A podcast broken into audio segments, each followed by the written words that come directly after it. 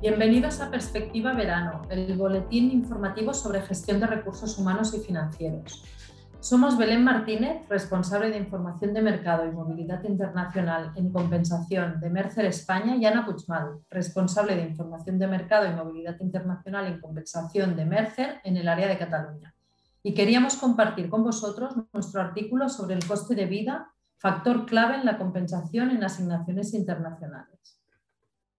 El coste de vida es un concepto que representa el valor o precio de los bienes y servicios consumidos por las personas en un mercado y tiempo concreto y que en movilidad internacional ayuda a determinar si un empleado asignado a una ciudad distinta a su lugar de origen podrá mantener su capacidad de compra.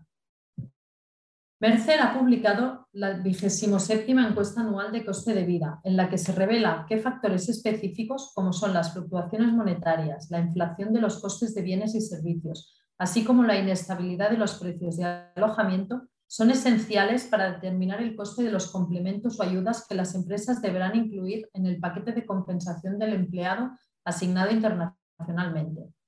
Las empresas deben comprender la importancia de gestionar adecuadamente las fluctuaciones monetarias y al mismo tiempo evaluar las presiones inflacionarias y deflacionarias sobre bienes, servicios y alojamientos en todas las ubicaciones en las que operan. La implantación de sistemas digitales en tiempo récord a través de canales seguros están garantizando la accesibilidad a determinados bienes de consumo y uso personal posibilitando el mantenimiento de las pautas de consumo y gasto de los asignados internacionales que de otra forma no sería viable. Las fluctuaciones en los tipos de cambio y los diferenciales de inflación pueden empujar los índices de coste de vida en la misma dirección o pueden equilibrarse entre sí.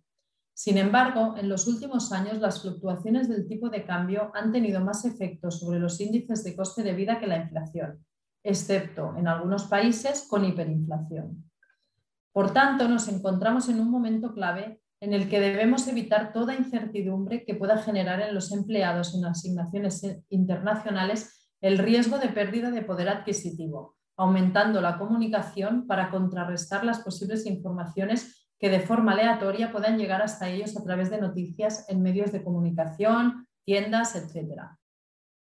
El factor de coste de vida continuará constituyendo un elemento clave en la monitorización y gestión de los desplazamientos de asignados internacionales de larga duración y, por tanto, en la estrategia de las compañías para desarrollar su actividad global.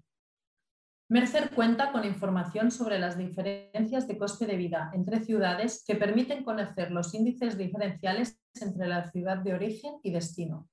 la metodología se basa en comparar una cesta de distintos productos, bienes de consumo y servicios idénticos en la ciudad de origen y destino. Además, establece tres niveles en estos índices en función de los precios, bajos, medios y altos.